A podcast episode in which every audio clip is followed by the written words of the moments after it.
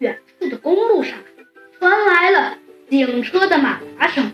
很显然啊，警察的追兵离这里不远了。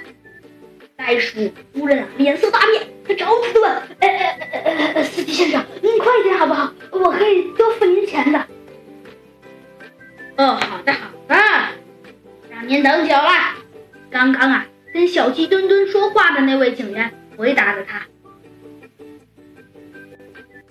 就在这时，小鸡墩墩从车底下爬了出来，说：“哦，请上车吧。我觉得跟我一起坐在后备箱比较好，这样您还会感觉安全一些。嗯，这样最好。”袋鼠夫人啊，打开后备箱，就坐了在了后备箱的位置。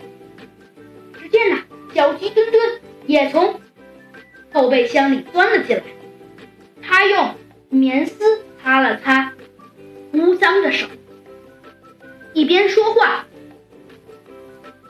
一边呼哧呼哧的喘着气。只见，小鸡墩墩抱怨道：“对对，您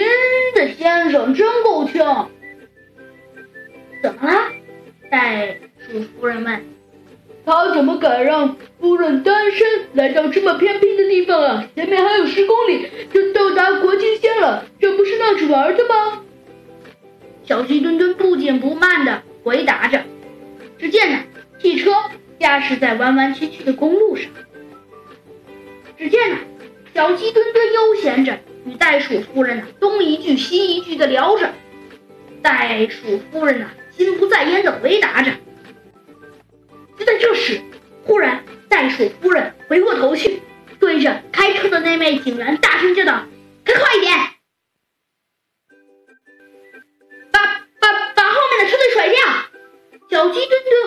他说：“你怕他们什么呀？那些戴大口帽的警察是在捉拿走私犯，你我都没办法躲着他们干什么？”突然，小鸡墩墩觉得腰眼儿啊，好像被一个硬邦邦的东西堵住了。小鸡墩墩装傻道：“哎，夫人，别动手动脚的好不好？我痒痒。您您开什么玩笑？哼，谁跟你开玩笑？快加速！”只见呢，袋鼠夫人不知道从哪里又掏出来了一把手枪，正在驾车的警察，哼，不听命令就打死你！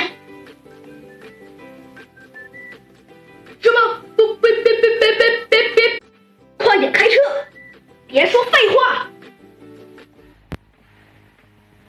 天下无敌、帅气无比的小鸡墩墩来破案了！欢迎大家收听《小鸡墩墩探案记》。只见呢，开车的那位警员赶紧说。呃呃呃呃，对不起，让您等久了。别再说废话了，快点往左拐！袋鼠夫人命令加速。呃呃呃，是。卡车在一个十字路口啊，向左拐去。后面的车队上的警员开始喊话：“停车，我们是警察。”呃，袋鼠夫人，您的同伙都已经落网，再不停车，我们就要开枪了。卡车呀，不但没有灭火，反而开得更快了。砰砰，后面的警车射来了子弹，从卡车的顶棚上掠过去。卡车离国境线越来越近了。袋鼠夫人仍然不断的威胁着小鸡墩墩和开车的警员们：“加速，再加速！”小鸡墩墩故意的哭丧着脸说：“哎呀，夫人，速度！”速度已经到达最高档了，再也不能加速了。在这时，小鸡墩墩突然提醒了袋鼠夫人：“哎呀，袋鼠夫人，你别光拿枪对着我呀！嗯，你忘了那个那不还有警察吗？”袋鼠夫人呐，好像突然想到了什么似的，一下子把目标转移到了那些警车上面。就在这时，忽然，嘎吱！卡车发出一声尖叫，飞速前进的卡车突然刹车了，无准备的袋鼠夫人在汽车惯性的作用下，一下子撞在了汽车的玻璃上，把驾驶室的玻璃撞出了个大洞。袋鼠夫人呐，平平的飞了出去，重重的撞在了离国境线还有一米的地方。小鸡墩墩飞快的跳下车，扑了上去，一脚踩在了袋鼠夫人的后背上，抢夺了他的手枪，并用激活来的枪口对准袋鼠夫人的后背。不许动，真肚子打死你！袋鼠夫人的脸啊！已经被玻璃划破了，他吃惊的回过头来问小鸡墩墩：“你、你、你是谁？”小鸡墩墩得意的说：“哼，我就是，我就是警察，呃，不对，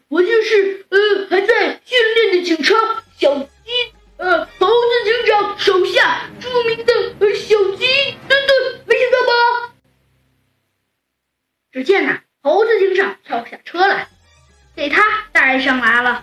一双银晃晃的手铐，他看了一眼小鸡墩墩，不好意思的说道：“嘿嘿，小鸡墩墩，呃，有点对不起你了。”小鸡墩墩一边挠头一边说：“嘿嘿，没什么大不了的了。”可猴子警长的反应啊，却让小鸡墩墩非常异常。你巧妙的使用了物理学中的惯性原理，所以车才能刹得这么准啊。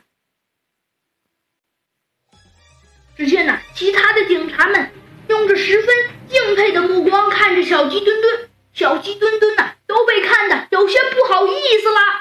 最终啊，袋鼠夫人还是被擒获了。